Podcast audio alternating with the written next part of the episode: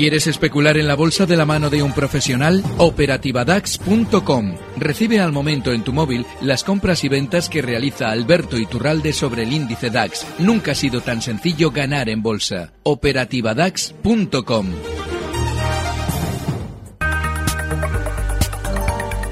Pues pendientes de los mercados y abrimos también los micrófonos a que ustedes puedan plantear sus dudas a nuestros expertos, arroba onda inversión, para hablar con nosotros y, proponer o pedir consejos sobre determinados títulos que tengan en cartera. Hoy le responderá Alberto Iturralde, analista independiente y colaborador de díasdebolsa.com. Alberto, muy buenos días. Estamos, eh, no sé si con euforia o con timidez eh, dentro de los índices. Llevamos varias semanas hablando de, de ello, porque el S&P 500 sigue acercando a su zona de máximos, sigue acercando esas posiciones. Ayer marcó máximos intradía, aunque finalmente cerró un poquito por debajo. Estamos muy pendientes de lo que sucede también en España con esos 10.000 eh, puntos de soporte dentro del IBEX 35 como zona un poco a vigilar, aunque estamos ahí titubeando un poquito a las puertas. Estamos importando euforia, porque en España, desde luego, el movimiento del IBEX no es ni mucho menos similar a lo que está sucediendo tanto en el SP como en el DAX en Europa. Son índices que efectivamente están marcando nuevos máximos. En las tendencias no hay que enfrentarse con los movimientos de los precios. Si quieren subir, nosotros debemos siempre dar por hecho que, en principio, la tendencia previa va a continuar pero eso en España es un movimiento lateral durante estos días, es una no superación en meses pasados de la zona 10.500 y bueno, es una filosofía muy diferente. Aquí estamos más obligados a, a, seleccionar cuidadosamente los precios que quizás lo que puedan estar seguramente haciendo en Estados Unidos. Dentro del IBEX 35 siempre miramos a esos 10.000 puntos. ¿Usted también los vigila con atención? ¿Piensa que, podemos alcanzarlos si todas las noticias van dando buenos augurios? Y este debate del Estado de la Nación parece que anuncia bajadas impositivas y la Comisión Europea dice que las expectativas para nuestro país son más favorables. Eh, los 10.500 es la zona que seguramente eh, bueno, pues eh, en el mejor de los casos tendríamos que ir viendo. Pero es muy importante para verlos que efectivamente no haya buenas noticias y no se esté eh, alentando a los compradores. El hecho de que haya buenas noticias significa que los, eh, lógicamente, los cuidadores, el núcleo duro de cada empresa ya ha comenzado a vender. Los, gobiernos lo que hacen es el, la parafernalia que estas oligarquías necesitan para poder hacer su negocio. Con lo cual, lógicamente, lo que necesitamos es que esa información positiva se vea un poquito más reducida. En el caso de Facebook, eh, ya sabe usted que la pasada semana dio el bombazo un poco a última hora con esa compra de WhatsApp, eh, pagando un importe que muchos consideran excesivo. Eh, es una estrategia también para intentar eh, retomar un poco el brillo que había perdido dentro de, del, indicativo o son nuevas estrategias de negocio que también podrían beneficiar a, a la compañía. Esto es solo estrategia de negocio. Lo que ocurre es que eh, las, eh, todas las operaciones importantes sí se publican en función de la cotización a fin de aprovecharse en el mercado. Bueno, es un valor ahora mismo Facebook que está en una tendencia alcista impecable y sucede un poquito con lo que hemos comentado con respecto a los índices americanos, con respecto a SSP. Mientras esté alcista, está, seguramente Facebook veremos durante estos días que llega a la zona 75 dólares, ayer cerraba en 70 con 78, bueno, pues mientras esté alcista nosotros debemos ser coherentes con el valor. Coherentes quiere decir seguir. La, claro. eh, la, tendencia, ¿no? Sí, porque no tiene, fíjate, no tiene absolutamente ningún gesto, ni siquiera tiene la lateralidad propia de los valores que se van a girar a la baja. Así es que, es, mientras esto sea así, da igual que el mercado interprete, bueno, de hecho es fenomenal que el mercado interprete de forma negativa esa adquisición, no porque la adquisición no esté bien, sino porque se dice que es muy cara. Bueno, pues esto es fenomenal, porque la noticia no es buena. Bueno, pues mientras la noticia no sea buena, esa continuidad alcista seguramente está garantizada. Me preguntan a través de arroba onda inversión por Bankia si es un título que usted recomienda comprar. Bueno, recomendar es muy peligroso, pero sí es cierto que este valor está bien, porque eh, hizo un pequeño recortito con su entrada en el IBEX y bueno, pues eh, ahora mismo continúa la alza con relativa eh, salud. Así es que eh, lo que debemos esperar es que continúe así hasta probablemente su zona de resistencia siguiente, que son los 1,61. El stop tiene que estar en los 1,53, con lo cual dentro de lo que hay, hay bastante más beneficio posible que esa, que esa pérdida. Pero sí, es un precio que en principio continúa bien, eh, hay que tener en cuenta los disgustos que daban el pasado, pero mientras nosotros siempre introduzcamos en este tipo de valores una pequeña parte del capital, se puede estar en banca.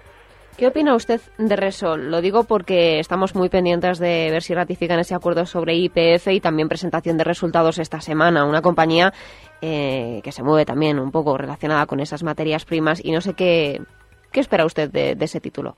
Bueno, pues espero que seguramente eh, vaya a haber una noticia buena. Repsol ya ha hecho la subida desde los 10 euros hasta los 19, 19,20. La ha hecho en muy poco tiempo, para lo que en principio se esperaba después del batacazo tras la noticia de Argentina. Estamos hablando de que desde julio de 2012 ha realizado ese 90% de subida. Ahora lo que toca es que nos den eh, razones para comprar, para ellos poder vender todo el capital que acumularon en la zona 10.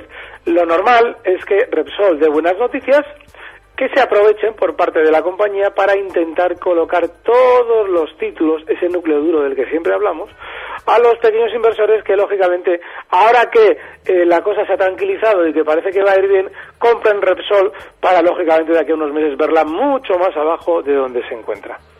Me comenta también un oyente a través de arroba onda inversión, eh, eh, me pregunta por SACIR. Él lo tiene comprado a poco más de 4 euros, eh, ve que ha subido un poco y, plantea mm, pues recolectar un poco las ganancias. Sí, no, no, no, pues SACIR es ahora mismo de manera inmediata de los valores que yo compraría sin ninguna duda. Porque fíjate, después de toda la, toda la tormenta que hubo con respecto a Panamá, este precio ha retomado la senda alcista. Esa es una señal fenomenal, muy alcista. Y en este valor, aunque, pues eso, sí es lo que tiene, que es muy volátil y que es muy peligroso. Vale, pues el stop lo tenemos que colocar en el, 4,25. Pero el siguiente objetivo alcista, ahora de manera inmediata, también lo debemos fijar en los 5,25. Fíjate, Ana, que está en 4,50. Con lo cual, la subida que le estaríamos dando es, eh, eh, enorme. Y, y, es muy probable que la haga, ¿eh? O sea que si estamos comprados deberíamos esperar un poco más, no debería recolectar ahora. Colocaría ahora mismo esto, claro, lo que, no sé es dónde tiene el oyente su compra, ¿no? Porque Algo más de 4 euros, me dice. Algo más de 4 euros, bueno, pues, pues mira, eh, yo le colocaría ahora mismo eh, si tuviera esa compra en 4.30, por ejemplo, una cosita así. Es que el problema que tiene es que las tres últimas sesiones, es decir, tienen una verticalidad eh, ha tenido una subida tan fuerte que no ha dejado, en esta subida no ha dejado ningún soporte. Sí están los del pasado. Bueno, pues en el pasado, los 4.30 sería un soporte, pero es un valor en el que hay que estar. Y de hecho, yo tengo la sensación de que no le va a dar mucho disgusto, Safir, a este oyente, ya verás. Pues de momento. seguramente va a subir con nobleza. De momento aguantar entonces posiciones en SACIR. Y me, gustaría preguntarle también, Alberto, eh, si me permite, muchas veces hablamos del DAX. Eh, también me gustaría hablar del selectivo italiano. Decíamos que también era un, índice que se movía con bastante fuerza o virulencia cuando hacía algún tipo de cambio. Yo no sé eh, cómo ve usted esa llegada de Renzi, si podía dar algo de alivio a esas bolsas o si se podría hacer algún tipo de operativa con este índice. Mira, en Italia, y yo creo que casi también en España, hay que aplicar un refrán de cuanto mejor, perdón, cuanto peor, mejor. Es decir, cuanto, y bueno, y lógicamente también al revés, cuanto mejor es peor. En Italia y España lo que es el, el, el acicate al alza de todos los índices es el desbarajuste.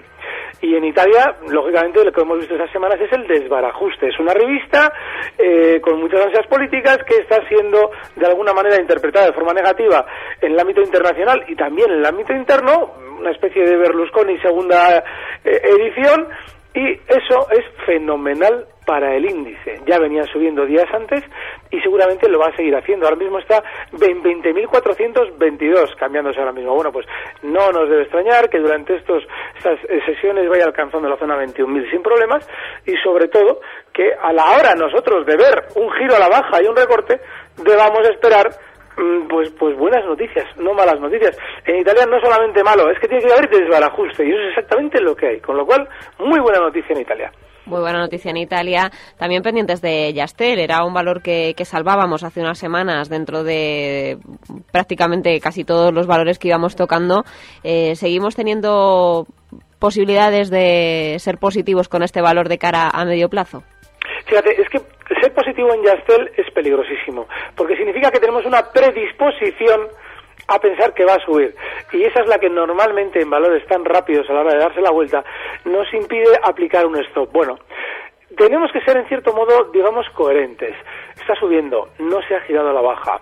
Hay ciertas zonas que nos pueden servir como soporte claro, los 9,55 ahora mismo. Vale, pues mientras tengamos en la coctelera esos datos claros, es decir, cerrando por debajo 9,55, yo voy a aplicar un stop, se puede estar dentro. El siguiente posible objetivo alcista, 10,55.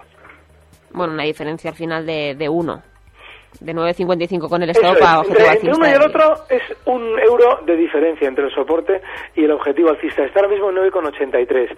Ahora, lo ideal es sobre todo eso que hemos comentado, que en un precio que ha demostrado eh, saber enseñar los dientes y sobre todo morder, esa predisposición positiva es delicada, con lo cual vamos a estar en ese sentido no muy, no muy optimistas, pero sí coherentes. Si él está subiendo, ¿para qué le vamos a llevar la contraria? No vamos a llevarle la contraria al mercado. Eh, en el caso de BME, eh, es un título que también eh, tiene posibilidades de, de ponernos un poco optimistas con ese título o no, o recomienda todo lo contrario. Bueno, bolsas y mercados es de los valores que, a ver, yo una de las cosas que siempre suelo sugerir es que a la hora de comprar un precio o a la hora de seguir un valor para hacer operaciones con él, tengamos en cuenta cuál es su filosofía. Estos días atrás, eh, bueno, semanas atrás, cuando había hecho una subida enorme desde los 18 euros hasta la zona 30, pues lógicamente muchos especuladores, seguramente de los tradicionales, de los que quieren un valorcito para ir viendo cómo sube, pues se metían en bolsas de mercado. Eh, y esto lógicamente pues no se puede no se puede hacer en el sentido de que en nuestro viaje va a ser tremendamente alocado incluso si quieres huir bueno, pues eh, en, cierto modo, obedeciendo a esa filosofía, desde los 31 euros que marcaba de máximos, hacía un recorte en dos, tres sesiones, rapidísimo, hasta los 27,80. Y lógicamente se disparaban las alarmas de esos especuladores tranquilos, esa abuelita, ¿no?, que anda ahí pendiente de la bolsa porque le, da ciertas emociones, y, lógicamente eso no es coherente con el valor. En bolsas y mercados hay que saber que estamos subiéndonos en la montaña rusa. Para que, lógicamente, esto no nos inquiete demasiado, debemos siempre introducir pequeña parte de nuestro capital. Dicho esto, con mirada de gráfico sirve. Si observamos, Bolsas y Mercados ha superado los máximos que en el año 2007 marcaban la zona 28,50, llegaba hasta esos 31 euros. A partir de ahí hace un recorte que técnicamente se suele llamar pullback, es decir, eh, vuelve de nuevo a apoyarse en esa zona que anteriormente había sido de máximos y que ahora, en lugar de resistencia, ya va a ser un soporte. Bueno, pues todo perfecto, lo está haciendo fenomenal en el gráfico. Eso significa que debemos estar dentro. Debemos estar dentro, pero tiene un inconveniente. Tiene un inconveniente clarísimo en el sentido de que debemos asumir una posible pérdida desde los 30,29, donde está ahora mismo, hasta los 28,50, no, perdón, hasta los 27,70, donde marcaba mínimos esta semana, hace un par de semanas. Mientras tanto, el objetivo que le podemos fijar al alza puede ser muy ambicioso. Podríamos estar hablando de los 35 euros, que sería un poquito coherente con esa amplitud que le hemos dado al stop. Pero sobre todo, lo importante es tener clara esa filosofía, ser coherentes con esa volatilidad, meter poquito de nuestro capital en valores como este y bueno, pues mientras estén funcionando bien, no mirarles demasiado de cerca para que no nos desesperen. Pues Alberto, me dicen también, eh, no sé si lo saben nuestros oyentes, pero a través de ondainversión.com tienen un formulario en el que se pueden poner en contacto con nosotros y también mandar sus consultas. Es el caso de, Paco73, que nos dice que tiene comprada ATT y que está perdiendo dinero. No sabe si es momento de seguir esperando para volver a recuperar ese dinero perdido o si debería irse antes de que siga cayendo más el valor. Yo iría, ¿eh? yo me iría, porque hay un problema. Mira, eh, que, observe algo en AT&T de largo plazo, que se ponga un gráfico, pues pongamos desde el año 2008.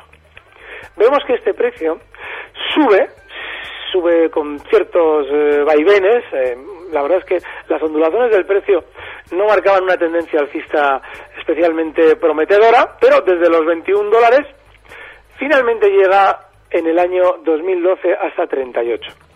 El año 2012 supuso el inicio de la subida de muchísimos precios del mercado de Nueva York, en el que se incluye ATT. Eh, tendencias alcistas clarísimas que siguen marcando actualmente nuevos máximos históricos, Mientras este precio, en ese periodo de tiempo, desde julio de, 2008, de 2012, ha realizado un grandísimo movimiento lateral y ahora mismo ese movimiento lateral lo ha roto a la baja.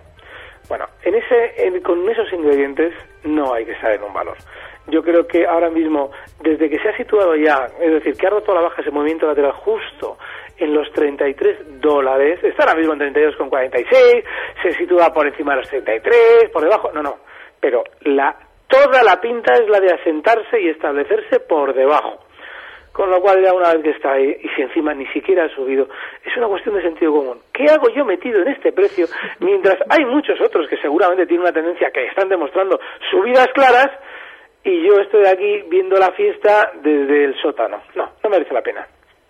Me preguntan también por Telefónica, unas acciones compradas, bueno, eh, es un caso un poco complejo. Ha sido comprada por su madre, eh, se las ha pasado a su hijo, las tiene compradas desde hace mm, pues como 10, 15 años y claro, ha perdido muchísimo desde ese tiempo porque no han estado pendientes de ese mercado. La han dejado un poco, lo he comprado y lo, he tenido ahí en cartera. Entonces, han perdido muchísimo, muchísimo dinero en esas acciones y no saben qué hacer. Si ya recoger eh, lo que toque, porque al final es un dinero con el que este chico no contaba o, qué hacer. Si, aguantar, cambiar de valor, mm, dejar la bolsa porque ya ha perdido lo que tenía que perder. Vale, en Telefónica lo más que se puede perder es el 30% ahora mismo. Lo explico. Ellos seguramente verían que comprar, se compraron telefónicas en su familia en la zona 30, porque Telefónica en el año 2001, si, si veíamos, eh, 2002, si veíamos su cotización, llegaron a estar creo que hasta en 33 euros. Ahora están en 11. Eso da la sensación de pérdida. No es cierto. Porque Telefónica ha ido repartiendo unos dividendos que hay que descontar de nuestro precio de compra. Eso sucede en todos los valores del mercado. Por eso siempre decimos que los dividendos es una falacia. Porque en realidad simplemente lo que están haciendo es hacerte líquido algo que ya era tuyo antes. Bueno, pues ellos, si ahora mismo cogen un gráfico de Telefónica, verán que el precio máximo histórico está en 16 euros. Con lo cual, la pérdida cotizando ahora mismo Telefónica en 11,40 es única y exclusivamente de un, eh, pongámosle un 28%. Bien, eso lo que significa es que no es tanta pérdida, pero sobre todo que hay que tener en cuenta un detalle, y es que lo que ha hecho Telefónica no es tan malo como, por ejemplo, lo que ha hecho el BBV con respecto a sus máximos históricos o el Santander con respecto a sus máximos históricos, que no les genere inquietud. Ahora bien, que Telefónica ahora mismo nos planteamos qué puede hacer para nosotros actuar, pues no tiene absolutamente ningún gesto que nos deba hacer en una, eh, pensar en una especial subida, como tampoco tiene ningún gesto que nos deba hacer pensar en una especial caída. Con lo cual, si ellos están ya un poquito desesperados por el valor, yo no estaría dentro. Ahora bien, lo más importante, si deciden salir, que se olviden de Telefónica para el resto de sus vidas, porque una de las eh, actitudes más habituales y más perjudiciales en el especulador es el sentir que ha perdido o ha dejado de ganar dinero e intentar recuperarlo en frente del precio que hizo que él no ganase o que perdiera dinero, con lo cual se pican, no digo estos señores, porque lógicamente no, no les conozco, pero sí que suele pasar muchísimo, me ha pasado incluso a mí, y, pero nos picamos con los, con los valores e intentamos, en el momento en el que han bajado un poquito, reentrar para sentir que ya no nos ha hecho perder tanto dinero y que vamos a recuperar parte de lo perdido. Y lo que sucede es que el precio sigue a la baja y nos hemos vuelto a quedar enganchados con él. Con lo cual, siempre que tenga esas pautas que hemos comentado, bueno, si quiere liquidar, que liquide. Pero no tiene tanta pérdida acumulada pues eh, con esas referencias nos quedamos. Antes eh, de despedirnos, Alberto, me gustaría preguntarle por ese DAX que ustedes vigilan también con esa operativa abierta en donde ayudan también a la gente a ganar dinero con, indicadores. Eh, estamos muy pendientes de, ese DAX ETRA. ¿Cómo lo está haciendo estas últimas semanas? Bueno, estoy encantado. Al final hemos publicado, hemos conseguido un beneficio, hemos publicado un beneficio de 768 puntos durante este mes de febrero. Está fenomenal, pero está muy volátil y está muy difícil. Seguramente quien especula en el DAX está viéndole, eh, está viéndole el peligro que lleva implícito eh, este índice, ¿no? Es muy fuerte, vale. Eh, seguramente todavía vamos a ver al DAX volver a tocar esa zona 9.700 de nuevo, pero lo que es importante es, sobre todo en movimientos tan volátiles como los que estamos viendo estas, estas sesiones en el DAX, el no andar sobreoperando, es decir, en el momento en el que me baja un poquito rápido, que es lo que está haciendo el DAX a la hora de subir y bajar, moverse rapidísimo, me asusta y aplico un stop. No, las zonas tienen que estar muy claras y previamente prefijadas, sobre todo eh, dándole la suficiente amplitud para que rangos intradiarios muy rápidos, como está haciendo el DAX, no nos inquieten demasiado. Eso es muy importante, que no nos metan en la vorágine que el propio índice normalmente suele tener en situaciones como la que está ahora mismo. Pero es un índice que seguramente volverá de nuevo durante estos días a marcar por encima de esa zona 9.700 y es una buena opción estar largos ahora mismo en el corto plazo con un stop en 9.605. Bueno, al final tenemos eh, estrategia para índices, tenemos eh, también esos niveles a vigilar en determinados títulos que nos va planteando la audiencia. Así que Alberto Iturralde, analista independiente y colaborador de díasdebolsa.com, le agradezco mucho que esté un martes más con nosotros. Le invito a seguir acompañándonos la próxima semana y a seguir resolviendo las dudas de nuestros oyentes. Estaré encantado. Un fuerte abrazo. Gracias. Recibe al momento las operaciones de Alberto Iturralde vía SMS en tu móvil. Operativa DAX.com.